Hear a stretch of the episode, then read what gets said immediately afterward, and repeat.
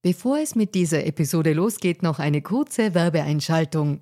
Wusstest du, dass Frauen in Österreich im Jahr 2024 immer noch 53 Tage gratis arbeiten? Wie finanziell unabhängig fühlen sich Frauen in Europa? Die Mastercard Finanzstudie 2024 hatte sich zur Aufgabe gemacht, aktuelle Themen wie den Gender Pay Gap und die finanzielle Selbstbestimmung von Frauen näher zu untersuchen. Finanzielle Bildung ist enorm wichtig für Frauen, um ein unabhängiges Leben führen zu können. Die Ergebnisse der Studie zeigen eindeutig, dass es noch viel zu tun gibt, insbesondere wenn es um die Förderung der finanziellen Selbstbestimmung von Frauen und Ungleichheiten im Job geht. Als weltweit führendes Technologieunternehmen im Zahlungsverkehr setzt sich Mastercard für eine inklusive digitale Wirtschaft ein, von der alle Beteiligten weltweit profitieren. Mastercard engagiert sich stark dafür, eine bessere Welt für Frauen in der Arbeit und in der Gesellschaft zu schaffen.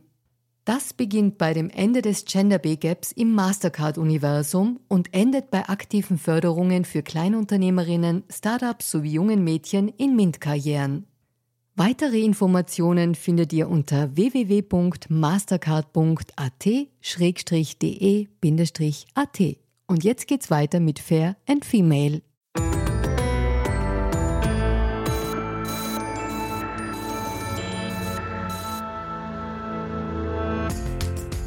Hallo ihr Lieben, herzlich willkommen zu Fair und Female, dem Gesellschaftspodcast der kleinen Zeitung.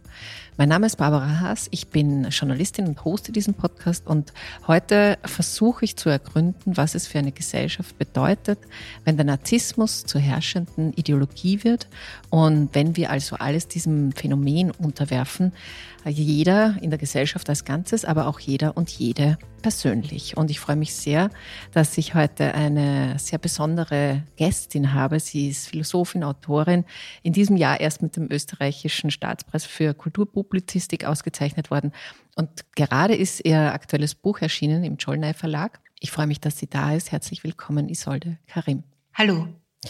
Liebe Frau Karim, Sie schreiben in Ihrem Buch Die Qualen des Narzissmus über die freiwillige Unterwerfung, die wir scheinbar alle machen, weil wir uns von dem Narzissmus sozusagen antreiben lassen. Und jetzt hat ja der Narzissmus und auch der Narziss als Person eigentlich ein total schlechtes Image. Ich weiß nicht, wie viele Geschichten ich schon im Internet gelesen habe, wie man sich vor Narzissten warnt davor, weil mit mhm. so jemandem kann man weder eine gute Beziehung führen, noch kann das ein guter Chef sein. Und jetzt würde mich zum Beginn mal kurz interessieren, was verstehen Sie eigentlich unter einem Narziss oder einem Narzissten? Und wie unterscheidet sich der zum Beispiel von einem Egoisten oder einer Egoistin? Ja, das ist eine gute Frage. Also die erste, ich glaube, man muss den Begriff oder ich habe den Begriff doppelt abgegrenzt. Also einerseits gegenüber dem Alltagsverständnis, wo man sagt, das ist eine übertriebene Selbstliebe, eine übertriebene Egozentrik. Nein, das ist der Narzisst in meinem Verständnis nicht, sondern ich übernehme da den Begriff aus der Psychoanalyse direkt von Freud. Aber ich verändere auch da etwas, weil es bei Freud ja immer um eine Pathologie geht, um eine Störung, um einen Defekt. Also ich borge mir einen Begriff aus, aber nicht um eine Pathologie zu beschreiben, sondern um eine neue Normalität zu beschreiben. Und da sind zwei Momente entscheidend. Erstens einmal, Narzissten sind nicht die anderen. Das ist nämlich sozusagen der Fehlschluss, der erste Fehlschluss, den man immer hat, dass man sagt, ja, das stimmt, ich kenne ja auch Leute, die sind so narzisstisch. Und man zeigt sozusagen auf die anderen. Das Wesentliche ist, dass wir heute alle Narzissten sind oder sein müssen, zumindest ein Stück weit. Und das Zweite ist, was heißt das jetzt? Beim Narzissmus steht nicht das Ich im Zentrum, wie zum Beispiel bei der Egozentrik oder bei der Selbstliebe. Im Zentrum steht eine ganz spezifische psychische Instanz. Und diese ist das Ich-Ideal. Also die Vorstellung, die Bilder eines besseren Ich, einer besseren Version unseres Ichs, die Vorstellung oder das Konzept einer Vollkommenheit. Und diesen Ich, dieser Vorstellung, diesem Ich-Ideal unterwerfen wir uns. Das ist mal der erste Schritt. Und das heißt also, dass das Ich ganz im Gegenteil nicht ein aufgeblähtes Ich ist, sondern es wird durch dieses Ideal, das man ja nie wirklich erreichen kann. Man kann ja nie zum Ideal werden. Aber man ist durch dieses Ideal in eine ewige Unzulänglichkeit verwiesen. Man ist immer zu wenig. Und die Formel des Narzissmus lautet deshalb immer, immer mehr. du musst immer mehr werden, um diesem Ideal dich zumindest anzunähern. Das heißt, das Ideal hat zwei Funktionen. Einerseits zieht es uns an. Es ist ein ständiges Streben nach diesem Ideal. Und andererseits verweist es uns eben immer in dieses Moment, du wirst dem Ideal nie genügen. Also das heißt, Sie meinen definitiv nicht so Menschen wie Donald Trump, den würde ich jetzt als Narzissten bezeichnen, sondern dieser Narzissmus, von dem Sie sprechen oder schreiben, der wohnt allen uns inne. Dazu zwei Sachen. Erstens mal, ich werde immer nach Donald Trump gefragt. er hat eine gewisse Berühmtheit ja, in seinem und Verhalten er ist prägend. Gezeigt. Interessant an Donald Trump ist nicht, was er selber ist, sondern welche Funktion er hat für die Leute, die ihn wählen und auch für die Leute, die ihn nicht wählen. Ja? Es gibt im Narzissmus ja auch diesen Moment, auch das ist ein Konzept von Freud, dass man diesen ständigen Kampf nach dem Ideal, dem ja ein notwendiges Scheitern eingeschrieben ist, dass man da auch so kleine Formen hat, wie man dem entgehen kann oder wie man das erleichtern kann. Und eine dieser Formen ist, dass man den Narzissmus auch delegieren kann. Man kann ihn outsourcen. Man kann also eine Figur, eine, eine, eine Person oder auch ein Prinzip wählen, in die man das Ideal sozusagen projiziert. Also die an unserer Stelle dieses Ideal verkörpert und auf die man sich dann in einer gewissen Form liebend bezieht. Also das ist die Funktion. Das ist sozusagen von, von Leuten wie Donald Trump, weil sie verkörpern das narzisstische Prinzip für die anderen. Das ist sozusagen das Wesentliche. Also es geht gar nicht darum, ob die selber Narzissten sind oder nicht, sondern es geht darum, dass sie das narzisstische Prinzip verkörpern und dass das eine unglaubliche Attraktion offenbar hat. Mhm. Das war das erste. Das zweite Moment ich, zu Ihrer Frage ist aber, für mich ist ganz entscheidend, dass dieses narzisstisch, dass dieser Narzissmus nicht etwas nur ist, was wir in uns haben, also etwas Psychisches, etwas, was den Einzelnen betrifft. Das würde noch nicht reichen, uns zu einer vorherrschenden Ideologie zu machen. Ich glaube, der zentrale Begriff des Buches ist der des objektiven Narzissmus. Das heißt, wenn wir nicht in einer Gesellschaft leben würden, die auch jenseits der psychischen Struktur, jenseits des Einzelnen, eine Art von Narzissmus fordert und eine Art von Narzissmus sozusagen vorbereitet. Ich kann nachher, wenn Sie wollen, gerne erklären, was das bedeutet. Dann würde Narzissmus nicht zu einem gesellschaftlichen Prinzip werden, sondern es wäre weiterhin ein persönliches, also ein Problem oder eine Form, wie die individuelle Psyche agiert oder handelt oder sich ausrichtet. Aber das reicht nicht. Das ist sozusagen nicht das. Mir geht es ja um politische Phänomene und nicht um die des Einzelnen. Okay, ich muss da ganz kurz zurückdenken nochmal, was Sie gesagt haben, das mit dem Ideal. Und das Ideal ist sozusagen in meiner Welt immer da, eben um es nicht zu erreichen. Also man möchte sich verbessern, man möchte vielleicht ein besserer Mensch sein, man möchte sich selbst mögen, damit man anderen helfen kann, damit man überhaupt die Ressourcen dafür hat. Und das Ideal ist jetzt in meiner Wahrnehmung noch per se nichts Verwerfliches. Deswegen würde ich da gerne nochmal nachfragen, was Sie denn mit diesem Ideal meinen, wo, wo, der, wo wir mit unserem Narzissmus dann so abperlen das Ideal ist in keiner Weise etwas Verwerfliches. Ja? Das Ideal lässt sich nicht allgemein bestimmen. Also natürlich ist das Ideal zeitgebunden, es ist ortsgebunden oder gesellschaftsgebunden, es ist klassenspezifisch, aber es ist auch individuell. Es gibt eine Vermischung von familiären, individuellen, klassenspezifischen, gesellschaftlichen Formen, Momenten, die alle zusammen sozusagen das jeweilige Bild des Ideals ergeben. Das Ideal muss aber sozusagen gar nicht altruistisch sein, so dass man ein besserer Mensch wird. Es kann auch ein Schönheitsideal sein. Es ist sozusagen, das ist gleichgültig. Der Inhalt des Ideals ist eigentlich komischerweise gleichgültig. Wesentlich ist, dass es eine bessere Version von uns selbst ist, egal in welche Richtung, und dass diese bessere Version uns antreibt. Und dass diese bessere Version etwas ist, was uns sowohl von innen vorgegeben ist, als auch von außen kommt. Es ist der Moment, wo die gesellschaftliche Forderung quasi ins Innere der Psyche plötzlich eindringt. Und was habe ich denn davon, wenn ich mich dann diesem Narzissmus, diesem Streben nach dem Ich-Ideal so hingebe? Was kriege ich denn dafür? Ja, das ist eine sehr gute Frage. Narzisstische Befriedigung, das ist das, was wir suchen. Formen der narzisstischen Befriedigung. Und wir, da, das Ideal ist zwar nicht zu erreichen, aber es gibt natürlich unterwegs kleine Etappensiege. Es gibt kleine Momente, wo man das Gefühl hat, das ein Stück weit realisiert zu haben, ein Stück weit mit dem Ideal übereinzustimmen. Also ein, ein so ein Moment ist zum Beispiel Erfolg oder Lob. Warum hat man da so ein Triumphgefühl? Ja?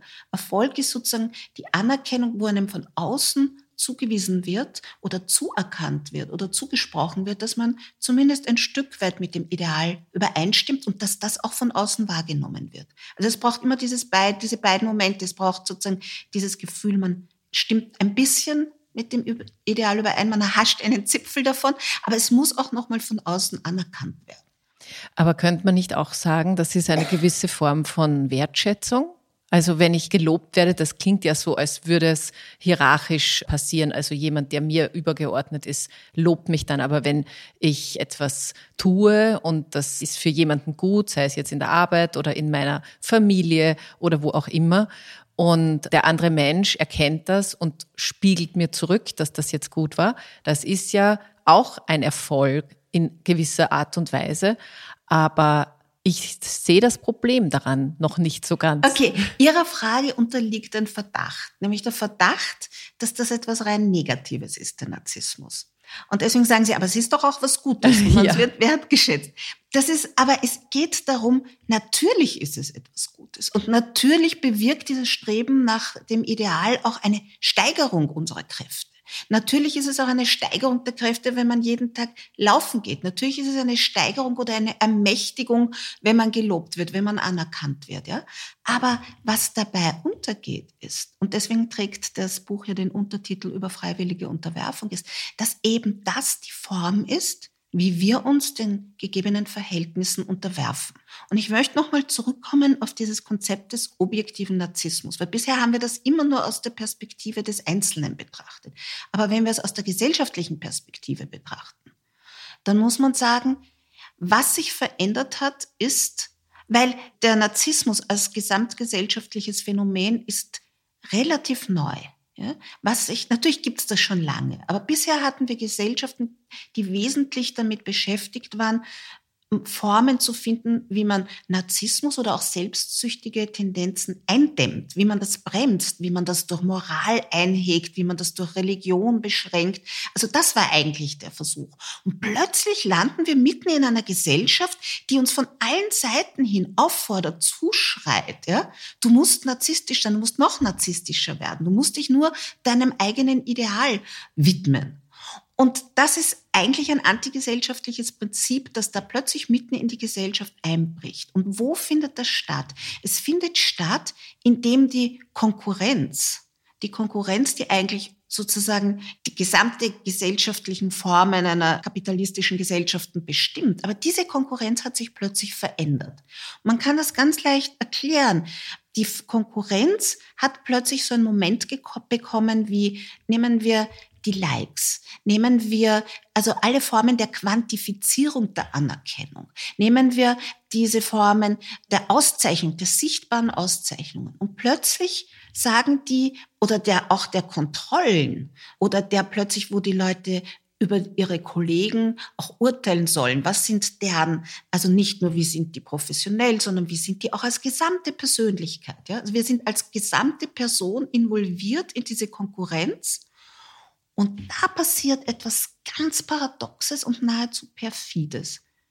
Die Konkurrenz, die etwas Erbarmungsloses ist, die etwas Erbittertes ist, die etwas wirklich die Leute zur Verzweiflung bringt, die suggeriert uns oder die ist geleitet von einem falschen Versprechen. Und dieses Versprechen lautet, wenn du den ersten Platz einnimmst, wenn du die meisten Likes kriegst, wenn du der Beste wirst, dann entgehst du der Konkurrenz dann bist du derjenige, der nicht mehr verglichen wird, dann kriegst du das, was man Eigenwert nennen kann. Also ein Wert, der sich nicht mehr an anderen relativiert, sondern der, das ist ja eine Fiktion, dass du einen Wert hast, der wirklich nur dir zukommt, dann bist du nicht mehr in der Position, verglichen zu werden, der Konkurrenz ausgesetzt zu sein, sondern dann bist du im Jenseits der Konkurrenz. Dann bist du gerettet vor dieser Konkurrenz. Das ist ja eigentlich das Versprechen, das uns antreibt. Das ist der objektive Narzissmus, der in allen Rankingformen eigentlich das leistet. Das verstehe ich. Und ich habe auch im Buch mehrere dieser Stellen dieses 360-Grad-Feedbacks sozusagen gefunden. Das hat mich unter anderem manchmal auch ein bisschen amüsiert, weil wir bewerten ja tatsächlich alles und jeden, egal ob das jetzt ein Hotel oder ein Essen oder eben, wie Sie sagen, vielleicht sogar Kollegen und Kolleginnen. Aber wenn das so einen normalen Teil in unserem Leben, in unserer Gesellschaft eingenommen hat, diese Konkurrenzsituation, also dieser Dauerprüfstand, auf dem wir ja dann alle stehen, eben subjektiv, aber auch als gesamtgesellschaftlicher Körper. Meinen Sie das mit den Qualen? Ist das eine Qual? Also, weil ich frage deswegen, weil wir haben so, wir suchen es uns auch selber aus. Niemand muss auf Instagram sein und sich liken lassen. Nein, niemand muss auf Instagram sein und sich liken lassen, aber letztendlich, egal in welchem Feld Sie arbeiten, entgehen Sie dieser permanenten Beurteilung nicht. Man kann das reduzieren, aber man kann dem nicht ganz entgehen. Und gerade im Berufsleben sind die Leute dem unglaublich zwanghaft ausgesetzt. Ja? Also das heißt, man kann natürlich alles runterfahren, aber es ist eben, man entgeht dem nicht ganz. Und die Qualen ist das Interessante ist, wenn der Narzissmus eine Ideologie ist. Dann wurde ja bisher immer gedacht, Ideologien, das sind Versprechungen vom quasi religiöse Vorstellungen wie das Paradies oder es sind sozusagen Heilserzählungen. Und plötzlich haben wir hier etwas, eine Vorstellung oder eine Vorgabe, wo man sagt, das kann dich retten, das kann dich aus der Konkurrenz retten, aber damit du dorthin kommst, musst du dir unglaubliche Qualen auferlegen. Du musst dich quälen, um besser zu werden. Du musst dich quälen, um dich der Beurteilung auszusetzen. Also du bist mit, einem ständ, mit einer ständigen Qual konfrontiert, nämlich weil der Narzissmus eben nicht etwa einen Zustand herstellt, sondern eine permanente Forderung ist. Dem nachzukommen, das, da setzen sozusagen die Qualen ein. Das mit der, nochmal mit der Konkurrenz und mit der Situation, das klingt ja sehr kapitalistisch. Also das ist sozusagen, ich muss mich als Ware oder die Gesellschaft als, als Ware verbessern. Das finde ich natürlich nicht so toll. Aber was mich schon interessiert ist, Sie sprechen ja von unseren europäischen Gesellschaften. Also jetzt leben wir doch in einer an sich sehr freien, sehr liberalen Gesellschaft. Und das, was Sie vorher gesagt haben mit diesem Moralkodex und die Kirchen und so, nicht mehr so bedeutsam alles miteinander. Und anderswo, also im Iran gehen gerade Frauen auf die Straße, um ganz dezidiert sich zu positionieren, äh, wahrscheinlich nicht aus Narzissmus, sondern aus einem anderen quälenden Leidensdruck, weil die eine viel weniger freie Gesellschaft haben. Und was ich mich frage ist, haben wir kein besseres Konzept, mit all dem erworbenen Rechten und tollen Sachen umzugehen, als sozusagen, wie soll man sagen, über uns selber den Rasenmäher drüber fahren zu lassen mhm. und uns sozusagen immer, ja, unzulänglicher zu machen und uns selber auf einen Sockel projizieren, der immer wieder weiter wegrückt, je näher wir kommen. Das verstehe ich irgendwie nicht ganz.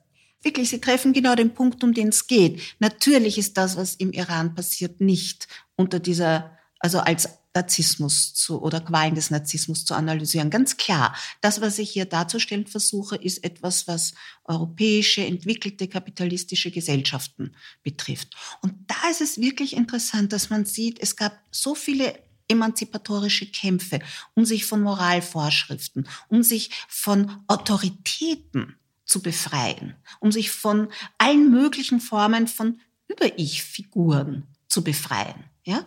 Und das wirklich Verrückte ist, dass das, was dabei rausgekommen ist, dass diese Freiheit zugleich in ein neues Diktat gemündet hat. Nämlich, wir haben uns vielleicht von den Über-Ich-Vorstellungen, von diesen Urväterkonzepten, von diesen Autoritätskonzepten und Institutionen ein großes Stück weit befreit. Und das war ein schwerer Übergang und sind aber plötzlich irgendwo gelandet, wo eben diese Freiheit das ist, was uns heute wieder unterwirft.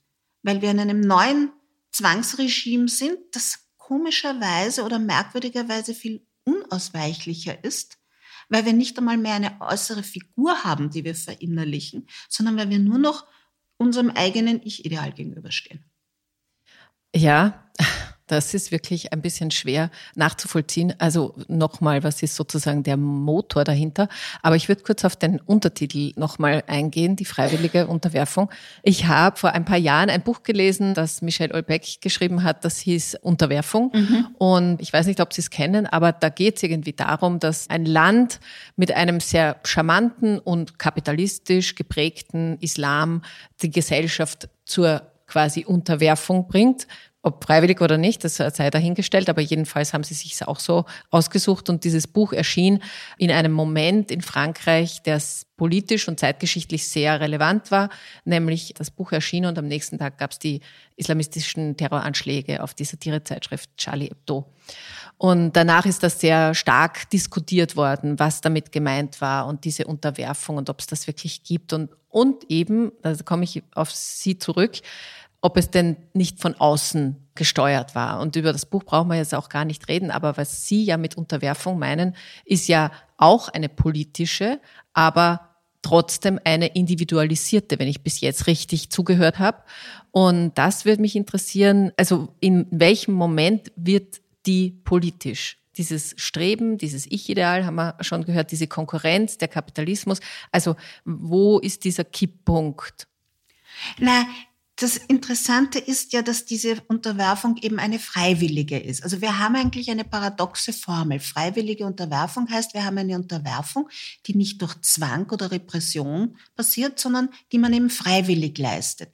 Unterwerfung heißt aber in dem Fall, dass man einfach einverstanden ist mit den bestehenden Verhältnissen.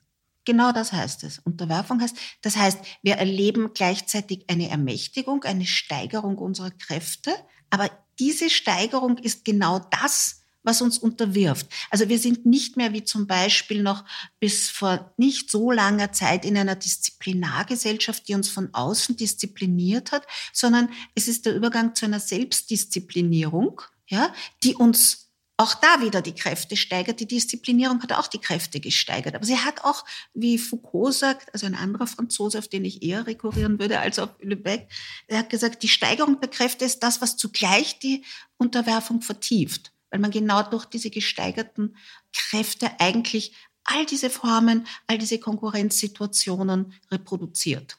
Mhm.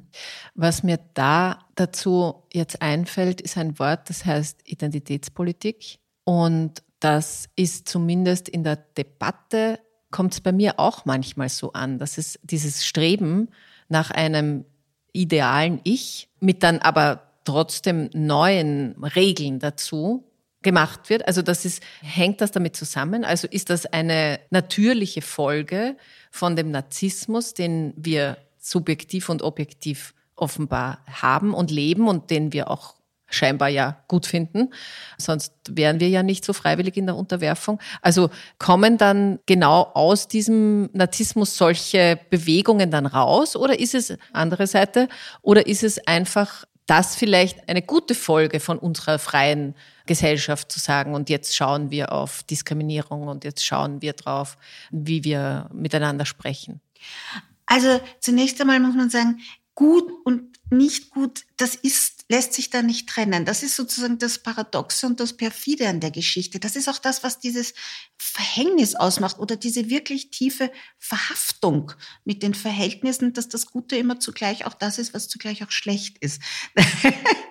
Das ist, glaube ich, wirklich. Oje. Das, ja.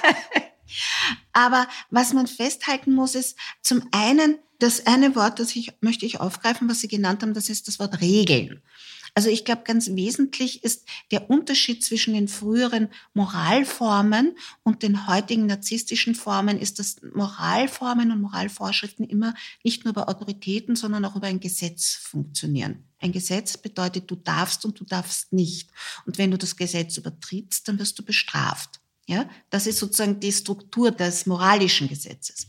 Heute gibt es aber diese Art von moralischen Gesetzen nicht.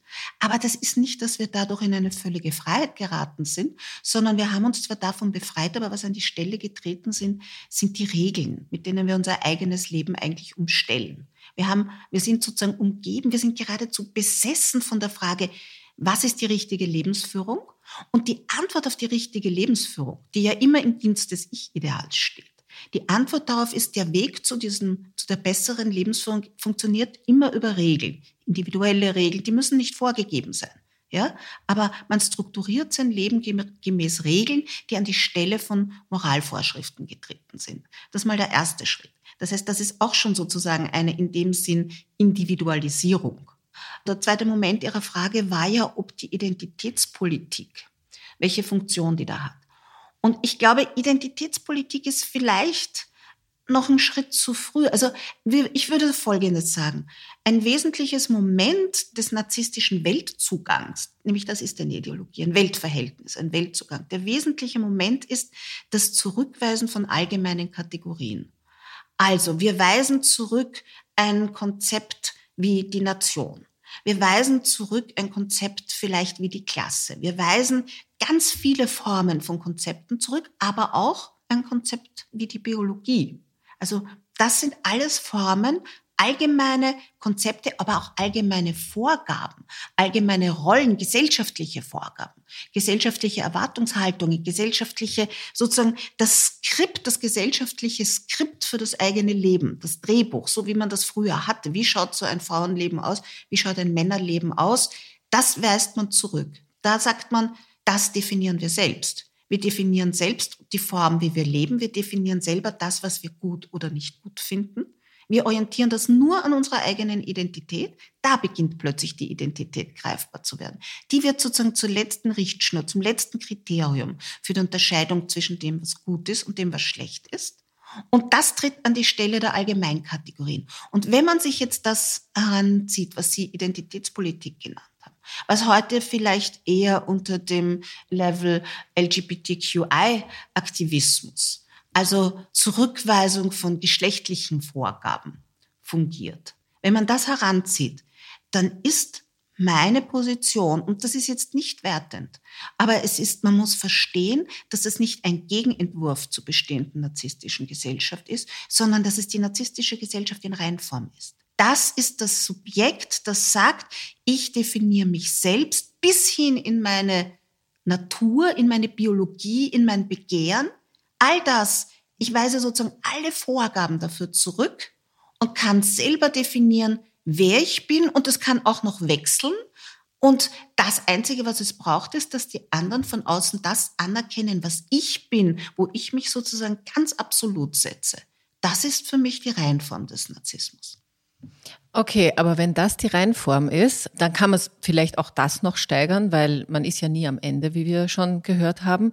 Aber was passiert mit einer Gesellschaft, die in diesem Rhythmus unterwegs ist? Weil ich würde sagen, das ist ein Status quo, den Sie da versucht haben, da zu skizzieren. Aber mich würde interessieren, was ist wirklich das Problematische oder vielleicht sogar das Gefährliche an einer Gesellschaft, die sich sozusagen nur mehr in Fasern auflistet und gar keine anderen Zugehörigkeiten mehr haben und gleichzeitig unter gegenseitiger Konkurrenz steht? Ja, also wobei man noch hinzufügen muss, es gibt ja nicht nur den Einzelnen und die Konkurrenz, sondern es gibt ja auch Möglichkeiten von narzisstischen Gruppenbildungen. Es gibt narzisstische Gemeinschaften. Also es gibt ja da auch verschiedene Formen, das zu leben. Ich glaube, es ist übrigens auch ganz wichtig zu verstehen, dass so eine vorherrschende Ideologie auf verschiedene Arten gelebt werden kann. Also der SUV-Fahrer ist genauso ein narzisstisches Subjekt wie die LGBTQI-Aktivistin. Ja, ich glaube, das ist wichtig zu sehen, dass man, dass das beide sind. Aber was das mit der Gesellschaft macht, dass das gefährlich sein kann oder sagen wir so, dass es schon als Status quo nicht befriedigend ist. Das ist, glaube ich, eindeutig. Das ist klar. Dass das nochmal gefährlich werden kann, ja, das glaube ich eindeutig, weil das natürlich auch Einzug hält ins Politische weil das Politische extrem davon tangiert ist. Was nämlich an die Stelle der Autorität, der moralischen Autorität, der Über-Ich-Autorität, der Über-Ich-Figuren getreten ist, was an die Stelle getreten ist, ist der Star. Der Star ist eine narzisstische Figur. Den Star bewundern wir, weil er eben, wie wir am Anfang auch über Trump gesagt haben, Trump ist ein Star. Er ist nicht eine Autorität. Er ist ein Star nicht, weil er besser ist oder toller oder klüger oder kultivierter. Er ist ein Star, weil er dieses Prinzip des Narzissmus, dieser reinen Selbstbezüglichkeit vollkommen verkörpert. Da hat plötzlich dieses Star-Prinzip Eingang gefunden ins Politische, hat also sozusagen die Autorität abgelöst, nicht aber das Prinzip des Autoritären. Das verstehe ich. Aber ist es dann nicht auch eher vielleicht wie eine Projektionsfläche? Also dieser Star, der ja dann gar nicht, der muss nicht schlauer sein oder andere Kompetenzen haben, wie ich es mir vielleicht auch vom politischen Personal ab und an wünschen würde. Aber dieser Mensch braucht das gar nicht. Und meinen Teil der Unzulänglichkeit, den kann ich projizieren, der sozusagen richtet. Also ist es nicht über einen, einen Umweg, über eine vermeintlich freie Gesellschaft, dann der Weg in eine autoritäre Gesellschaft, also in dieses Leadership oder Führertum, das ist eine Möglichkeit, das ist keine Zwangsläufigkeit. Aber natürlich ist das dem eingeschrieben als Möglichkeit. Ja, das ist klar. Nicht gut, finde ich. Aber äh, gut und schlecht darf man ja nicht sagen. Also ich habe keine Lösung gefunden in diesem Buch. Es steht keine drin. Sie haben sie nicht nur nicht gefunden, sondern sie steht nicht drin. Und sie steht bewusst nicht drin. Aber ich würde noch mal gern in den Gedanken gehen, wie wir vorher gesprochen haben, also wo man sieht, wir sind eine globalisierte Welt. Wir wissen also daher auch, wie es im Iran zugeht und an anderen Stellen auf dieser Welt. Und das, was ich vorher gemeint habe, wieso können wir nicht was Schlaueres anfangen mit unserem guten Level der Gesellschaft? Für mich klingt es jetzt wie eine Bankrotterklärung einer Gesellschaft, wenn sie dann in so Narzissmus-Pathologie verfällt. Das will ich aber nicht ganz glauben, ehrlich gesagt, weil ich finde, dass es eine große Solidarität gab in den letzten Jahren, aber grundsätzlich viel Solidarität gibt, egal in welchem Zusammenhang, sei es jetzt im Ukraine-Krieg, war es früher schon bei der Flüchtlingskrise oder auch das gesamte Ehrenamt, das in Österreich ja wirklich gut funktioniert, das würde ja nicht funktionieren, wenn alle Menschen sozusagen so fest verhaftet wären in diesem Narzissmus, wie Sie das jetzt beschreiben. Deswegen trotzdem nochmal ein Versöhnungsangebot mit dem Narzissmus. Glauben Sie, es ist wirklich so schlimm? Ja, ich glaube, letztendlich ist es wirklich so schlimm und ich glaube auch, dass es eher die Tendenz hat, schlimmer zu werden. Das heißt nicht, dass es nicht Inseln von anderen Möglichkeiten gibt. Es ist ja nicht totalitär, ja. Das muss man schon sagen, das ist klar. Aber ich glaube nicht, dass das, was Sie jetzt beschrieben haben, letztlich gesellschaftsbestimmend ist. Und ich glaube, das ist das Entscheidende. Ja, das gibt es alles. Es gibt natürlich gibt es auch Solidarität. Natürlich, es gibt ja nicht nur das, sondern es gibt ja auch noch alte Restbestände der Moral. Es gibt ja auch noch Gemeinschaften, die nicht nach dem Ich-Ideal-Prinzip funktionieren, sondern nach dem Über-Ich. Es gibt ja auch noch alte Formen von Autoritäten. All das gibt es. Das ist ganz klar. So wie es auch diese Inseln gibt aber das ist nicht wirklich gesellschaftsbestimmend.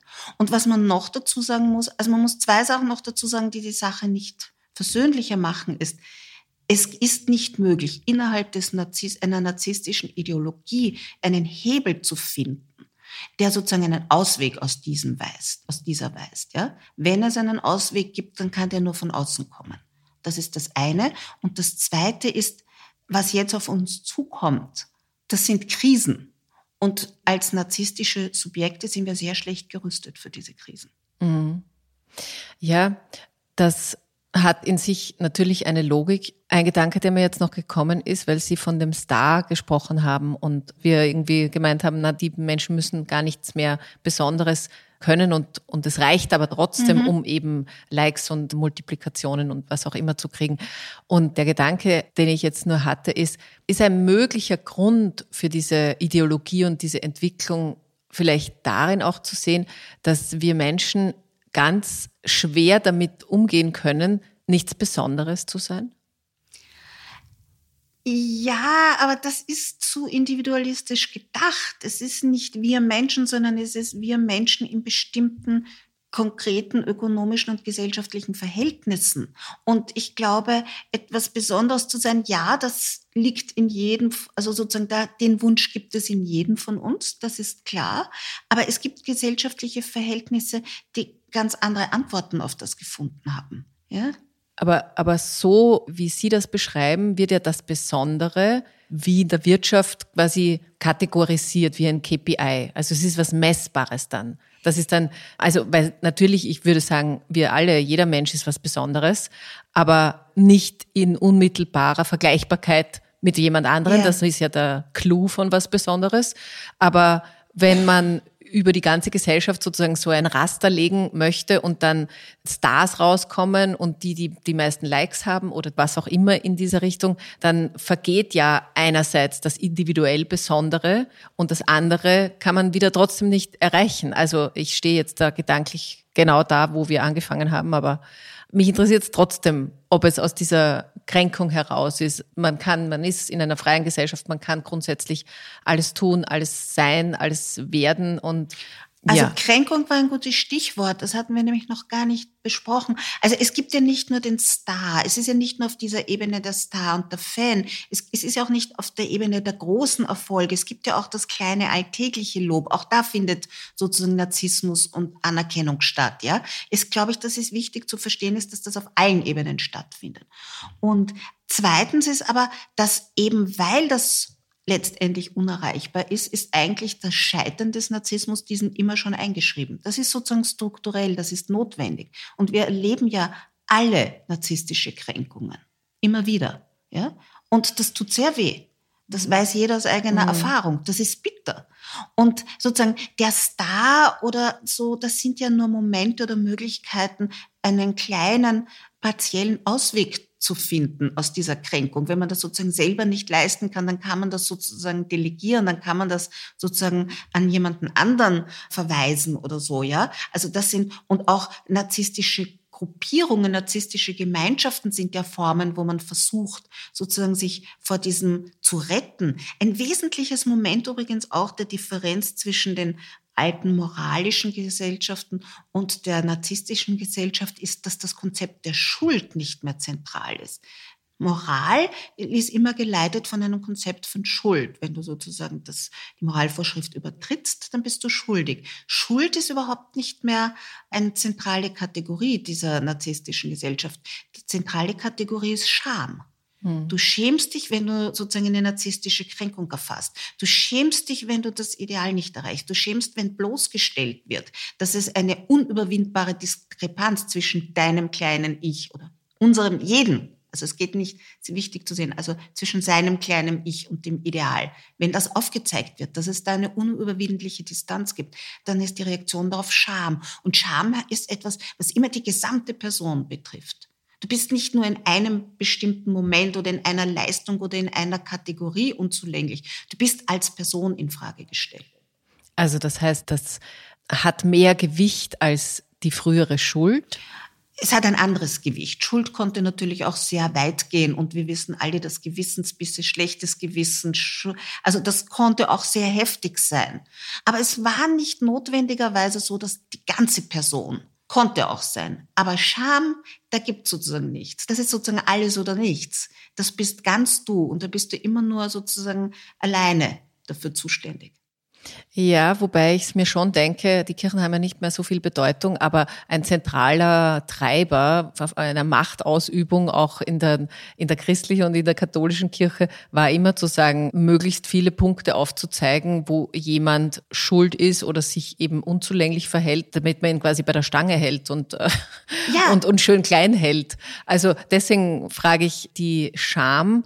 Die Scham kann dann von jedem und jeder zu allen kommen und nicht mehr von einer so einer Institution. Ja. Aber im Prinzip ist das doch nicht so viel was anderes, oder?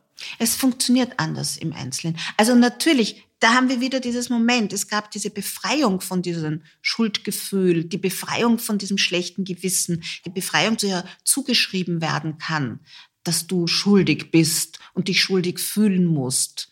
Aber das sozusagen war ja, genau, da haben wir wieder diesen Moment. Das ist befreiend, das ist emanzipatorisch und gleichzeitig in dem Moment, wo es befreit ist, gibt es plötzlich wieder eine neue Form von Unterdrückung. Mhm. Sie beschreiben in dem Buch auch Momente, die soziale Sprengkraft in sich tragen. Sie sagen da, Sie beschreiben den Wettbewerb sozusagen als passende Ordnung für die Marktwirtschaft, aber als gesellschaftliches Prinzip ist diese, sei diese Ordnung eben unbrauchbar. Und moralisch und gesellschaftlich wirke sie wie ein soziales Sprengmittel. Und ich habe mir gedacht, als ich es gelesen habe, ja, Deswegen haben wir vielleicht eine soziale Marktwirtschaft, um das schon abzufangen. Aber um das auf das Sprengmittel noch mal kurz einzugehen. Was ist denn Ihr Befund oder Ihre, Ihre Gedanken dazu? Wie viel zu Sprengmittel ist denn schon verteilt? Naja, es gab ja Übergangsformen, ja. Die reine Konkurrenz, also nach dem Krieg zum Beispiel gab es eben das, was Sie mit sozialer Marktwirtschaft nennen. Das sind Übergangsformen. Ja, das sind Formen, wo es sehr entfaltete kapitalistische Verhältnisse gibt, sehr entfaltete Konkurrenzverhältnisse, ja, sehr entfaltete Marktverhältnisse, die aber immer noch gewisse Inseln des Schutzes hatten. Ja? Also man hat immer noch gesagt, na gut, aber es sind nicht alle Bereiche der Gesellschaft dem ausgeliefert.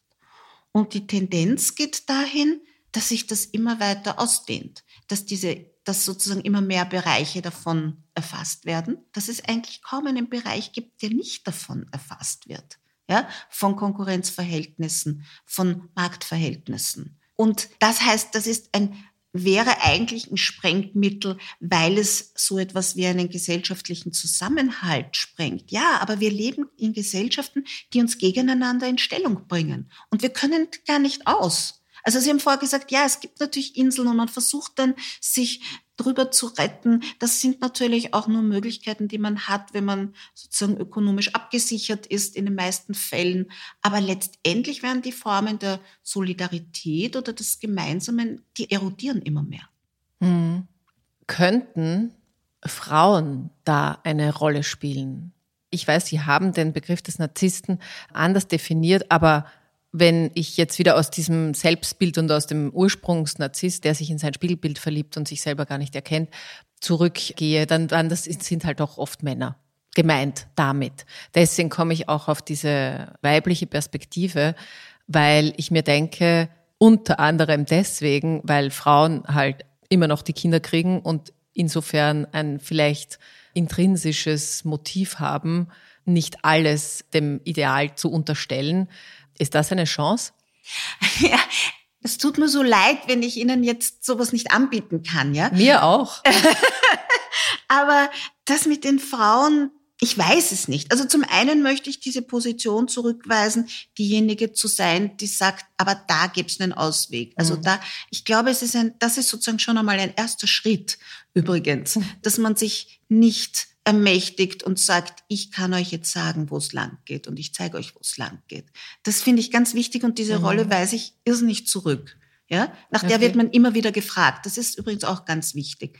Ja, das mit den Frauen, das ist ambivalent. Bei Freud steht, dass die Frau, die das Kind kriegt, ein, ein völlig narzisstisches Verhältnis zu dem Kind ja haben kann, weil sie im Kind sich selbst anschaut. Also es gibt da ein Spiegelverhältnis.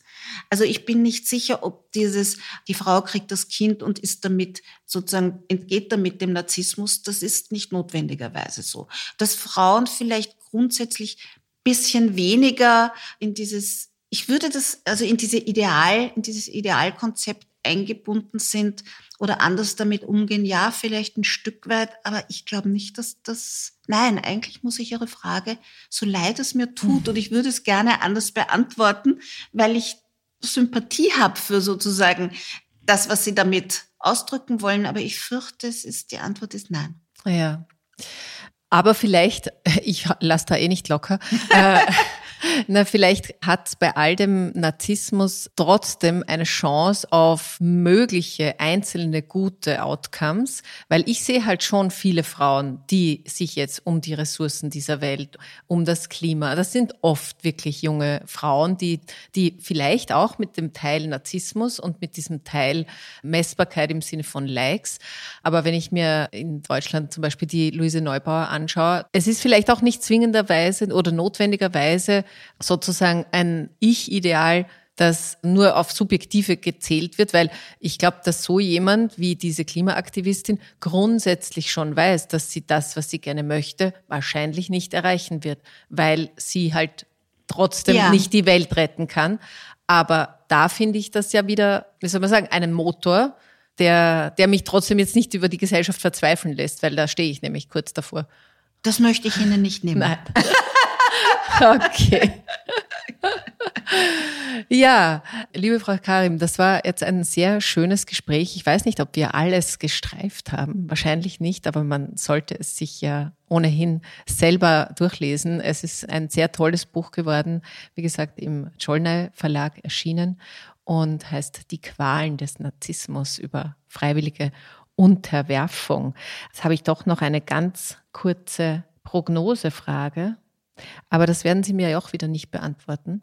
Sie nicken jetzt schon. Ich wollte Sie noch fragen, welche gute Chance Sie aus diesem Status Quo-Bericht erkennen können. Keine. Ja. Okay, gut. Meine Lieben, äh, ihr, äh, ihr habt es gehört, es sieht nicht gut aus, auch wenn ich das nicht so sehe. Aber, aber das Buch ist eine große Empfehlung. Nehmt euch ein bisschen Zeit dafür. Ich habe gefunden, es ist nicht so leicht in einem Schwung durchzulesen, weil es eben ständig einen selbst ein bisschen an die Grenze bringt. Aber auch das ist gut zum Reflektieren. Bei Ihnen vielen Dank. Danke fürs Gespräch. Danke Ihnen. Und wenn ihr wollt, dann hören wir uns wieder in sieben Tagen. Bis dahin wünsche ich euch eine narzissmusfreie Woche. Alles Liebe und Baba.